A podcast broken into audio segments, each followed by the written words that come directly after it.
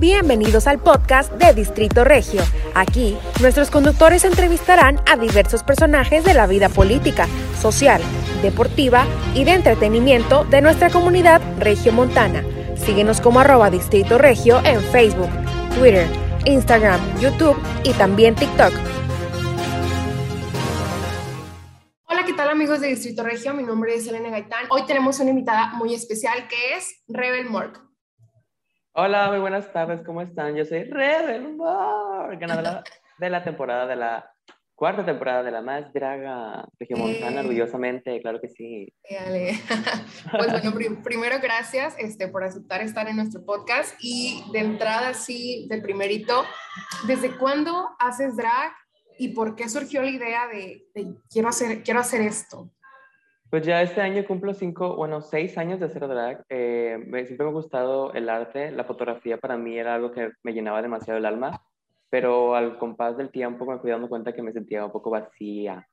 Y la única forma de como que llenarme más era agregando a mis fotografías el maquillaje y luego después de un lineado pasó a la cara pintada y de la cara pintada pasó a usar pelucas, pasó a usar vestuarios.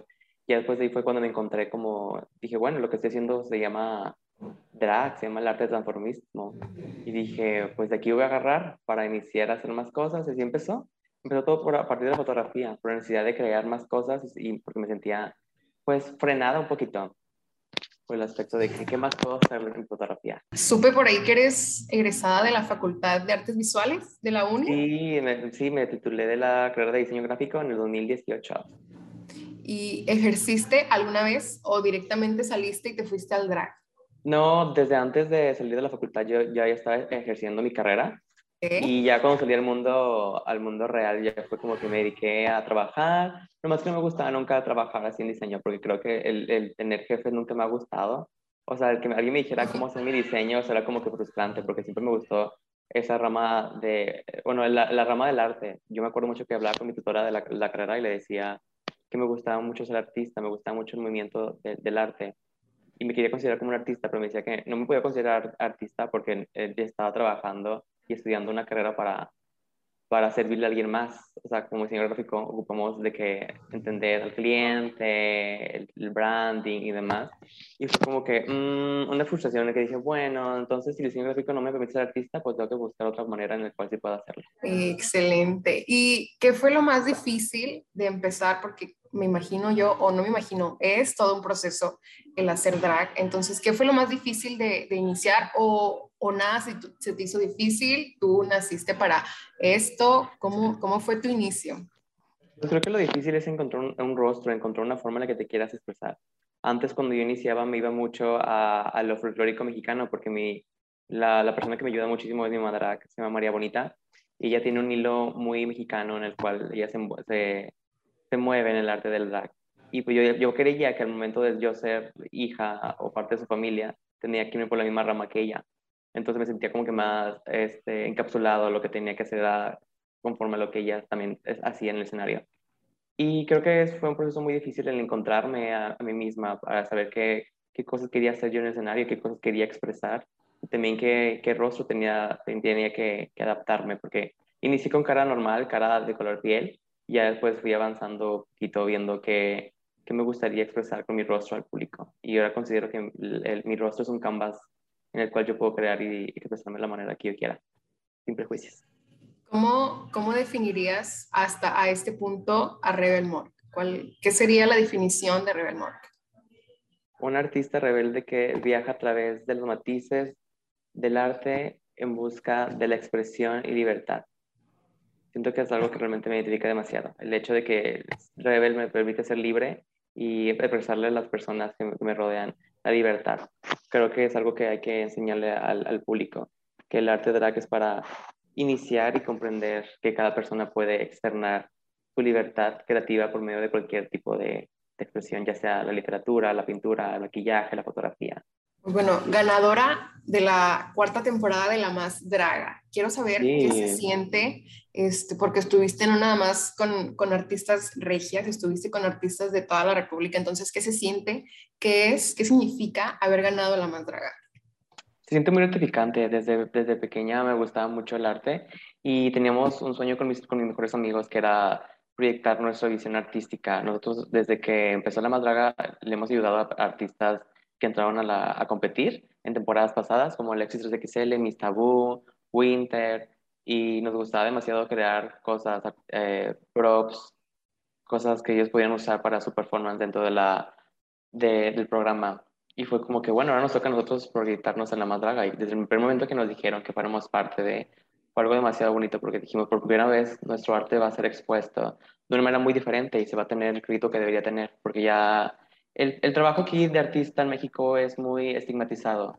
La gente siempre cree que vamos a morir de hambre o tal vez la proyección que, quisiéramos tener no la, no la, la deseada, pero creo que esto nos dio un giro muy diferente a, las cosas que, que, teníamos establecidas como, jóvenes y realmente fue algo que realmente nos aventó mucha proyección. Fue difícil porque creo que juntar mentes creativas para crear un mismo concepto y proyectarlo de una manera que se tiene que proyectar por una persona, en este caso yo, sí fue difícil porque teníamos que hacer bastante lluvia de ideas, el trabajar siempre en equipo, pero aquí siempre se respetó las ideas de todas las personas para proyectar lo que queríamos proyectar en conjunto. Claro, me, imagino. Y digo, ella hablando como, como una reina, porque eres la reina de la cuarta temporada, ¿qué es, qué es lo que debería de hacer una reina en el drag? ¿Qué es lo que debería comunicar? Vi por ahí que tienes o empezaste un directorio este, de apoyo a la comunidad, de psicólogos, especialistas, organizaciones. Entonces, ¿qué crees que se debería de hacer o, qué comunicarías tú como reina para, para, apoyar a la comunidad, no nada más en, en, el inicio del drag, sino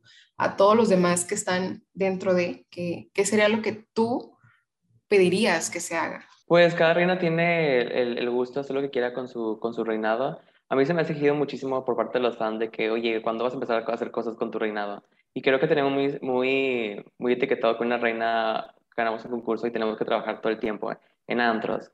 Y realmente desde que yo inicié a hacer el drag, mi, mi, visión siempre ha sido sacar el, el, el, mundo del drag de los antros, que se han proyectado diferentes tipos de, de, de, lugares, museos, teatros, exposiciones.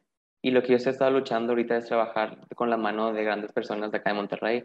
Abrir, por ejemplo, organizaciones como It's Gets Better México para crear una asociación o ser parte de una asociación para ayudar a personas con problemas y o trastornos emocionales. Estamos trabajando en un directorio para que personas de la comunidad puedan acceder fácilmente con la confianza de que pueden sentir que alguien los está escuchando y no va a juzgarles, porque creo que todavía la salud mental está, dentro de la salud mental, los especialistas, algunos están sesgados con, con la religión, la política, el machismo, entonces que tú puedas expresarse de la manera que tú quieras sin que te sientas juzgado y con miedo. Y pues trabajando eso, pues ayudar a más personas a que vean que la salud mental es algo que también se necesita tener mucha importancia hoy en día. Creo que la pandemia nos llevó a mover muchísimas cosas que teníamos pues ya súper establecidas y creo que esto dio un gran giro. Y lo que estoy haciendo con mi reinado es realmente trabajar. Creo que he trabajado mucho en silencio, porque creo que no hay nada mejor que trabajar en silencio sin decir nada, porque a veces se ceba las cosas entonces mi mamá siempre me dijo de que no digas nada de lo que estás haciendo hasta que, se, hasta que lo puedas hacer y proyectar. Mientras trabaja en silencio y hagas tus cosas. Pero estoy muy feliz. Estamos trabajando y varios drag en más, y diferentes tipos de, de, de, eventos. También en Monterrey y en México se hace mucho un Drag Story Hour, que es un evento para que las personas, los padres de familias puedan llevar a sus hijas a leer cuentos, a que haya esa sinergia de, de que las dragas, pues las, dragas no solamente vivimos en el espectáculo nocturno, creo que también podemos educar y es algo muy bonito. Entonces tenemos muchas cosas. He trabajado muchísimo en esas cosas de sacar el, de, el drag de la noche. Ahora que te señalas este, lo de la salud mental, ¿alguna vez tú te has sentido discriminada o lo has sido? ¿Cómo, cómo lo has superado? ¿Alguna vez has tenido tú algún problema de salud interna que digas, esto me está afectando y de esta manera lo voy a superar? ¿Fuiste víctima alguna vez de esto?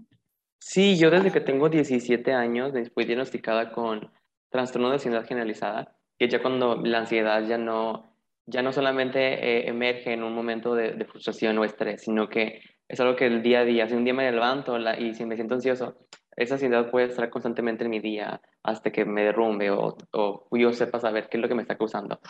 Eh, pero siento que he vivido con eso, con desde que nací, ¿no? que fui diagnosticado a, los 17. Y, y sí, eh, cuando yo inicié eh, a estudiar en la facultad, no había información sobre la ansiedad en redes sociales, no había información en, en los buscadores de Google. Yo buscaba información para ver qué pasaba y no había nada. Entonces era como que estoy loca, estoy pasando por algo que la otra persona no sufre. Y era un momento muy solitario. Conforme fue pasando el tiempo, eh, se, se, se incrementó muchísimo ya el, el, la búsqueda sobre la ansiedad. Y desde que fui parte de la más draga, siempre mostré traté de mostrar ese lado de mí, el lado que yo ansiosa, por como persona con, con una neurodivergencia, que realmente las personas con ansiedad vivimos y existimos, y que no porque no se hable no quiere decir que no existamos.